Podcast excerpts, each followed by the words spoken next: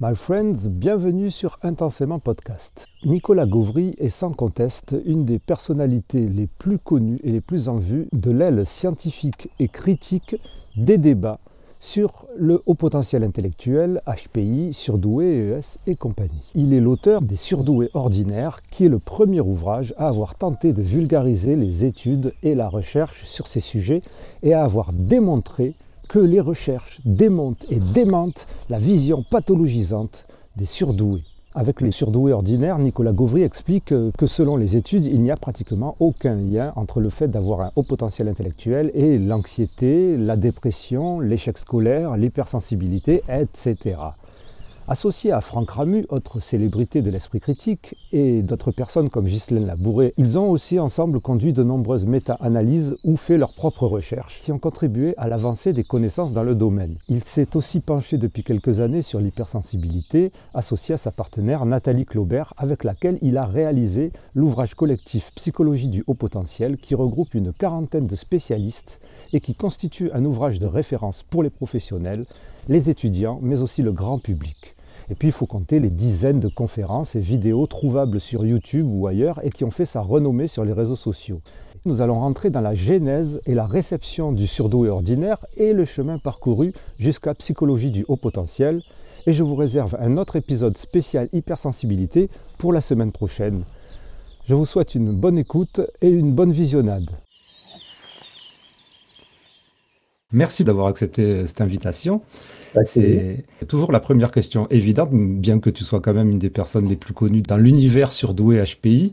Est-ce que tu pourrais te présenter? Eh ben, Je suis Nicolas Gauvry, je suis enseignant-chercheur en sciences cognitives à l'Université de Lille, on peut résumer comme ça. au départ, j'étais à cheval entre mathématiques et psychologie plutôt. C'est encore le cas pour mes enseignements à l'université où je fais, euh, bah, je suis entre psychologie cognitive et puis euh, machine learning. Donc euh, voilà, il y a un peu de maths, un peu de psycho mais mes recherches, c'est vraiment en psychologie.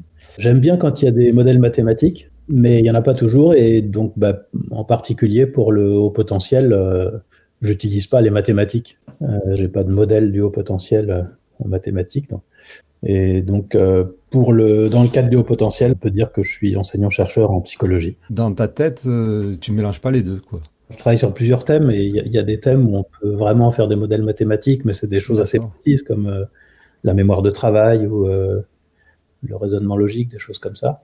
Ok, euh, d'accord. Complètement sans lien avec le haut potentiel, mais dans, le cadre du haut potentiel. Je pensais plutôt à, tout ce qui était méta-analyse. Ah oui, ça je le classe pas dans les modèles mathématiques, mais effectivement on utilise beaucoup de stats. C'est vrai que oui, j'ai tendance, euh, donc pour tout ce qui est haut potentiel, moi je suis plutôt du genre à aller chercher des grosses bases de données quand c'est possible pour avoir des échantillons fiables, plutôt que de faire des expériences de terrain avec des plus petits échantillons, mais qui sont en général biaisés parce que c'est compliqué de faire autrement. Quoi.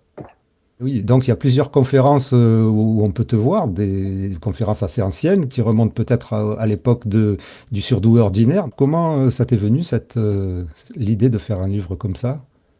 Ah oui, alors en fait avant je m'intéressais pas, enfin 4, 4, 5 ans avant, je m'intéressais pas à la question du haut potentiel. Ça m'est venu suite à une conférence à laquelle j'ai assisté, qui devait être organisée par la FEP autour de 2010. Euh, il y a une dame qui était venue nous présenter ce qu'étaient les enfants au potentiel. Alors c'est marrant avec le recul parce que maintenant je trouve que c'était complètement n'importe quoi, mais sur le coup ça m'a ça m'avait vachement ému. C'était euh, voilà, elle décrivait des gamins mal dans leur peau, très anxieux, qui font des cauchemars et tout. Puis à chaque fois, il y avait une explication. C'était, ils sont tellement intelligents qu'ils se rendent compte bien avant les autres euh, que la mort est inéluctable, etc. ils n'ont pas les moyens de s'en protéger, et puis euh, ils sont harcelés, ils font des cauchemars, ils dorment pas la nuit, ils sont super anxieux, etc. Voilà, enfin, c'était très très émouvant surtout. Hein. Et, voilà, j'étais un, peu emporté là-dedans.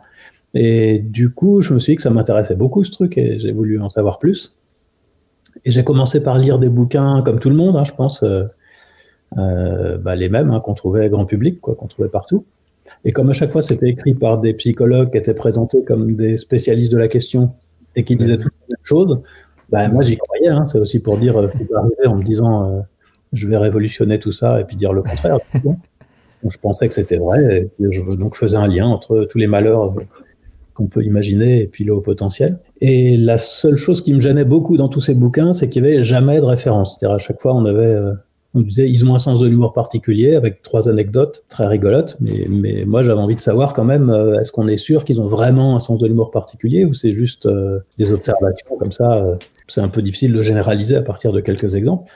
Et donc j'avais été rencontré à l'époque l'équipe de Todd Lubart. Je ne sais pas si j'ai lu quelque chose de lui, mais je sais qu'il existe et qu'il a été très influent au niveau de la francophonie en tout cas.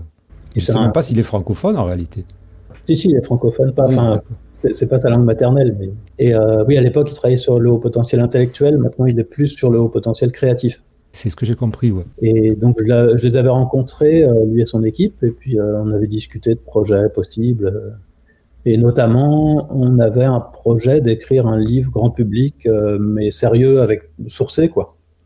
Et quand j'avais discuté avec eux, j'avais eu un un premier choc, si on veut, parce qu'il me disait que beaucoup de choses qu'on racontait étaient exagérées. Il m'a pas dit que c'était faux, mais c'était un peu exagéré quand même. Euh, L'hypersensibilité, penser en arborescence, bon, c'est pas. voilà. Et du coup, bah après, moi, j'avais eu un contact avec un éditeur qui était partant pour qu'on fasse le bouquin, et puis finalement, ça s'est pas fait parce que bah, ils sont toute l'équipe, ils sont un peu plus du côté recherche, et donc pour eux, c'est secondaire. Donc bon, l'idée était un peu tombée à l'eau. Et puis j'avais continué à m'intéresser un peu à la question comme ça de loin. Et c'est Gérald Brunner qui commençait une nouvelle collection, il dirige une nouvelle collection au PUF et qui m'a flatté en me disant euh, j'ai pensé à toi pour le premier numéro, je veux absolument que ce soit toi qui écrive le premier bouquin de la série. Donc je dis bah j'avais un ancien projet euh, sur le haut potentiel, donc si tu veux je m'y remets. Et donc c'est comme ça que les surdoués ordinaires sont nés. Et euh, là-dessus, alors j'étais parti donc avec l'idée vraiment d'écrire la même chose que les autres, mais avec toutes les sources. J'ai fait juste une revue de la littérature scientifique, donc j'allais chercher euh, thème par thème, comme ça, euh, l'anxiété, l'humour, machin. J'allais chercher ce que je pouvais trouver dans la littérature scientifique. Ben, je pensais retrouver la même chose, hein, et puis je l'ai pas retrouvé du tout. Et donc du coup, ça, ça, a été perçu comme un truc attaquant, un pavé dans la mare, ou je sais pas quoi, mais c'était pas du tout l'objectif de départ. Je voulais juste faire un truc sérieux. Avant de reprendre cet entretien extraordinairement intéressant, si ce média vous apporte quelque chose, des connaissances, euh, du savoir euh, ou d'autres choses, n'oubliez pas que vous pouvez aussi lui rendre un petit quelque chose en faisant une donation, car ce média n'existe que grâce à vos dons. Et si vous voulez m'aider dans mon travail et me permettre et nous permettre de faire avancer la connaissance et l'information la plus fiable possible sur les hauts potentiels intellectuels, HPI, surdoué, ES et compagnie. Il y a un lien unique pour cela et je remercie encore une fois grandement celles et ceux qui l'ont déjà fait et je remercie celles et ceux qui vont le faire. Merci beaucoup. Euh, donc, pour résumer, avant de faire ce livre, tu t'étais juste à peine intéressé au sujet des hauts potentiels intellectuels. Ensuite, donc, tu découvres cette conférence, tu découvres euh, ce monde-là, et, petit à petit, tu te frayes un chemin et on te propose de faire un livre qui correspondait un peu à ce que tu avais envie de faire, et tu remarques que ça que ça coïncide pas. Est-ce qu'à l'époque, il y avait déjà quelque chose comme ça, où il y avait déjà des gens qui, exprimaient ça de manière claire, ce qui est ben, exprimé dans le surdoué ordinaire? On n'est pas vraiment vu, en fait. Très peu après, il y a eu... Euh, la petite noblesse de l'intelligence, c'est ça le titre, qui était aussi un pavé dans la mare, mais bon, plutôt du côté sociologique, avec euh, que je trouve un peu exagéré de ce que j'en sais. Mais, mais non, à l'époque, en fait, euh, c'est peut-être une illusion, hein, mais quand, j'y repense, moi j'ai l'impression qu'à l'époque, il y avait une sorte de consensus parfait dans les médias. Euh, oui, oui, oui. qui était contraire au consensus scientifique, mais voilà, qui était quand même. Oui, mais pas que dans les médias, donc chez les psychologues, parce que moi, si je me réfère aux, oui, voilà. Je suis en train de rechercher l'origine exacte de haut potentiel intellectuel, qui l'a sorti euh, et, dans quelles conditions. Donc j'essayais de chercher tout un tas de trucs euh, entre 1995, 2000, 2005, tout ça. Il n'y avait rien qui ressemblait au surdoué ordinaire en fait. Il n'y avait rien du tout. C'était vraiment tout. On était dans. Maintenant, euh, d'autres personnes comme toi ou comme Stéphanie Aubertin ou comme Franck Ramu appelleraient ça la pathologisation du HPI. Mais à l'époque, c'était pas pathologisé parce qu'il n'y avait pas de voie inverse en fait de voix opposées. Mais ce qui est marrant, c'est que c'est francophone, parce que en fait, les surdoués ordinaires, c'est vraiment juste euh, une revue de la littérature. Donc moi, j'ai travaillé une grosse année à faire quasiment que ça, euh, mais je, moi, je faisais pas d'études sur la question. En fait, j'ai vraiment été chercher, trouvé dans la littérature scientifique. J'étais étonné du décalage, mais petit à petit, quoi. Je n'ai pas pris tout de suite la mesure de la du décalage en fait. Euh, maintenant, je le conseille plus trop parce que. D'accord. Ah oui. D'accord. Arrêtez, arrêtez tout. Non, mais dans le sens, je précise. D'abord, il est un peu daté parce que ça fait quand même presque dix ans maintenant. Ah, ben oui. Il y a eu pas mal de nouvelles choses depuis. qu'il y a aussi pas mal d'études que j'ai découvert depuis, même qui datent, certaines datent d'avant 2014, mais je ne les avais pas trouvées à l'époque, parce que ça porte pas spécifiquement sur le haut potentiel, qui porte sur l'intelligence en général, ou le QI, et qui sont beaucoup plus intéressantes finalement que celles qui portent spécifiquement sur le haut potentiel. D'accord. Donc, euh, voilà, donc j'ai plus d'infos maintenant, et puis surtout, euh, je pense que les, les, gens cherchaient pas mal des choses pratiques. Euh, c'est en général, ils achètent un bouquin sur le haut potentiel parce qu'ils veulent savoir comment gérer leur gamin. Et donc, bah, savoir qu'en général, ils sont pas anxieux quand, quand son gamin est anxieux, c'est mm. bien de savoir que c'est pas une fatalité, mais enfin, ça aide pas des masses, quoi. et donc, c'est pour ça que maintenant, je trouve que psychologie du haut potentiel, vraiment, je vois ça comme la, mm. la, la Bible, quoi. C'est le truc. Euh, bah, moi aussi, je l'appelle la Bible. Complet, euh, bah, voilà, on a remis à jour toute la partie scientifique, mais en plus, euh, il y a toute une partie clinique mm. et puis euh, pédagogique aussi que j'avais pas du tout développé dans les surdoués ordinaires. Et maintenant, avec les nouvelles études, si tu devais les intégrer, tu nuancerais ça vers quel, dans quel sens? Il y a beaucoup de chapitres dans, dans les surdoués ordinaires où je conclus en disant qu'on ne sait pas tellement. Voilà. Oui. Et dans beaucoup de cas, voilà, parce qu'il y a eu plus d'études depuis euh, ou des méta-analyses. Il, il, y a même des thèmes sur lesquels il y a des méta-analyses d'ordre 2, c'est-à-dire il y a eu tellement de méta-analyses qui font des méta-analyses sur les méta-analyses. D'accord, waouh. Et par exemple, euh, j'ai vu une méta-analyse sur le perfectionnisme que, qui n'était pas là à l'époque, c'est assez récent. Et elle dit quoi, Et, cette méta-analyse? Elle dit que les hauts potentiels ont. En fait, il faut distinguer deux sortes de perfectionnisme qu'on appelle positif ou négatif, c'est une dénomination. Positif, c'est un truc qui pousse à agir et à faire bien. Donc, mmh. c'est plutôt euh, avoir des standards élevés, euh, chercher la perfection, etc. Et le négatif, ça se traduit surtout par de l'anxiété de performance, on a peur de ne pas réussir, et puis ça bloque, en fait. On peut pas avoir les deux super forts comme moi on, peut avoir, si, on peut avoir les deux euh, euh, forts ou pas, hein, ça ne s'oppose pas. Mais donc, ce qu'ils trouvent dans les méta-analyses, c'est que les hauts potentiels sont au même niveau que les autres pour le perfectionnisme négatif, D'accord. Perfectionnisme positif. Il y a d'autres points qui nuancent les surdoués ordinaires? Euh, Je pense aussi que sur l'anxiété, par exemple, il y a plus de choses depuis, et que maintenant il y a aussi des méta-analyses. Plutôt moins d'anxiété chez les HPI, en tout cas au sens le plus général. Après, euh, si on rentre dans les détails, il semble que l'anxiété puisse être un peu différente quand, quand ça s'exprime chez les HPI. Certains auteurs parlent d'anxiété métaphysique pour parler d'angoisse euh, vis-à-vis de l'univers, ça quand on imagine la planète. Je ne comprends pas pourquoi les autres ils l'ont pas. Mais bon. Donc, ce type d'anxiété-là, ce serait voilà, pour être plus présent chez les potentiels. Ouais. Voilà. Après, il y a des choses qui vont un peu dans un sens un peu différent. Alors, par exemple, sur la dépression, on trouve euh, à peu près le même pourcentage de dépressifs chez les HPI et chez les autres. Oui, mais, mais il me semblait euh, que tout ça c'était connu, enfin, que c'était aussi, c'était déjà dans le, les surdoués ordinaires. Il me, oui, il me oui, ça, ça y est déjà. Mais par contre, quand on regarde à, à niveau égal, c'est-à-dire quand on contrôle certaines variables, euh, il pourrait y avoir un peu plus de dépression chez les HPI. Euh, ça pourrait s'expliquer par, euh, alors si je prends l'exemple juste du métier, mais en fait ils prennent pas en compte que ça. Hein, mais la satisfaction vis-à-vis -vis de son métier. Les hauts potentiels sont plutôt plus satisfaits de leur métier, mais en même temps ils ont des métiers plus satisfaisants aussi. Et donc, si on regarde à métier égal, ils ont tendance à être moins satisfaits. En fait. Ça pose la question de la réalisation du potentiel. En fait. Ah, c'est super intéressant. Ouais, ouais. Voilà, je trouve ça intéressant, mais alors là, plutôt du point de vue pour les cliniciens. Oui, euh, oui. Du, dire qu'un facteur de, de, souffrance chez les HPI, ça peut être de ne pas avoir trouvé un métier qui leur convient. Ouais, ça, ça, fait sens, c'est clair. J'ai écrit ce bouquin, c'était. Euh, bon, peut-être qu'il fallait quand même être dans le milieu de la recherche pour savoir comment aller chercher les informations. Mmh. Mais, mais, moi, j'avais fait aucune recherche quand j'ai écrit le bouquin personnel, mmh. euh, par une recherche bibliographique, bien sûr, mais et de synthèse, mais c'est tout. Mais oui, c'est ça qui m'a fait connaître, je pense, sur, le, sur ce thème-là. Ouais. Une des critiques de, de, ta position, mais pas que toi, hein, on te met souvent en parallèle avec, avec Franck Ramu, c'est ça serait la sublimation du HPI, qui fait que, à cause de vous, lorsque lorsqu'on, lorsqu'on, si on, si on vous croit, si on vous suit, eh ben, le HPI n'aurait aucun problème, en gros, quoi. Voilà. Donc, oui, les gens répètent ça en permanence. On n'a jamais écrit ça nulle part. Euh, puisque même, euh, comme, comme je le dis là, par exemple, pour la dépression, en fait, on ne trouve pas tellement moins de dépression chez les HPI. Oui. Euh, y a, voilà, donc je n'ai jamais dit ou écrit nulle part que les HPI ne pouvaient pas avoir de dépression. Mm. Euh, juste énoncer les, les faits, enfin, c'est les, les, données qu'on a, quoi, qui disent qu'ils n'ont pas plus de dépression.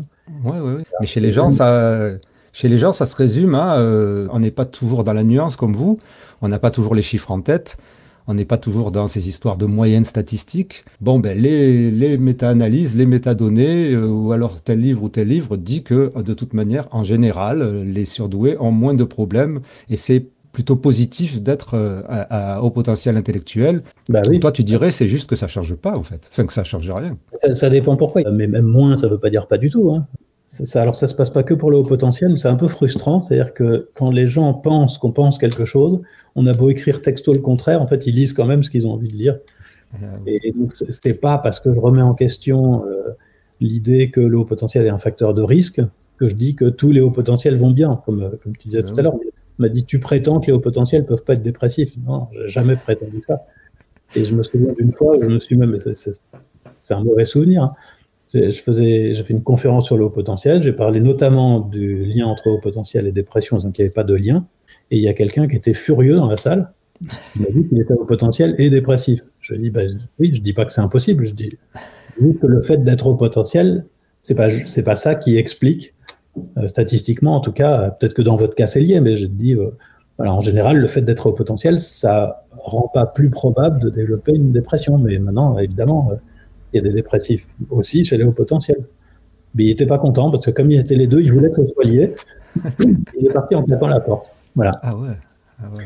Mais moi, j'ai jamais dit que c'était impossible. Et, et même J'irai même plus loin en disant que je prétends même pas qu'on puisse pas être dépressif parce qu'on est au potentiel dans un certain sens. Statistiquement, il n'y a pas de lien, mais ça ne veut pas dire que l'un peut pas être cause de l'autre dans des cas particuliers. Exemple, être très riche, en général, c'est plutôt un facteur de satisfaction, on est plutôt content. Mais il y a des gens qui dépriment parce qu'ils sont très riches, notamment, euh, notamment des gens qui gagnent au loto et qui ont l'impression tout à coup que tout le monde veut les voir, mais c'est uniquement pour leur argent. Du coup, ils se sentent à la fois harcelés et complètement seuls et donc ils peuvent être malheureux parce qu'ils sont riches, ça arrive, mais ça ne fait pas que le fait d'être riche en soi, c'est un facteur de risque. Mais dans certains cas, oui.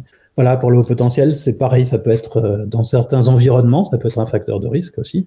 Par exemple, quand on est dans un environnement qui dévalorise l'intelligence, ça peut se produire. Voilà, ça, ça, peut être un facteur de trouble, de difficulté, mais en général, ça ne l'est pas. Après, sur les critiques que je reçois, moi, il y, y a, tout un tas de gens qui, je pense, avec qui c'est, oh, quasiment pas discuter en fait parce que leur façon de penser c'est pas euh, est-ce que c'est vrai ou pas ce qu'on dit c'est euh, quel effet ça va avoir et il y a que ça qui les intéresse j'avais eu comme ça une très longue discussion avec euh, une, une, présidente d'association pour les enfants au potentiel je crois que c'était en Suisse. Mais bon, c'était un dialogue de sourds parce qu'elle me disait mais pourquoi vous dites ça? Je dis bah parce que parce que j'ai été regardé dans les mais c'est juste la vérité quoi. En fait, je regarde les données. Me elle me dit oui, mais alors si on dit ça, euh, l'éducation nationale, elle va faire ci, elle va faire ça. Je me dis mais moi je parle pas pour que l'éducation nationale fasse quelque chose. juste, on me dit c'est comme ça, je vais vérifier, c'est autrement. Alors je le dis, voilà, c'est tout. Alors après, indépendamment de ça, je, je lui ai dit aussi, euh, je pense que de toute manière, mentir, c'est pas bon parce que on obtient quelque chose d'éducation nationale en prétendant que les hauts potentiels sont à risque ben, le jour où on s'aperçoit, où ils s'aperçoivent que c'est pas vrai parce que c'est marqué partout quand même dans la littérature scientifique, ben, du coup ils ont plus de raison d'aider alors qu'en fait on peut les aider quand même. Et puis euh, d'autre part ils les aident pas de la bonne manière parce que en fait les, la plupart des hauts potentiels à l'école qui peuvent bénéficier d'une aide, ils n'ont pas besoin d'une aide pour ne pas déprimer, ils ont besoin d'une aide mieux nourri, c'est pas, c'est pas du tout la même approche. Oui, parce que si j'ai bien compris, ça serait plus ou moins le forcing de certaines associations pour justement avoir, euh, avoir une reconnaissance euh, de l'éducation nationale qui a petit à petit aussi amené à cette négativisation, ou je sais pas comment on dit, un négativisme du, du surdoué, quoi, en fait.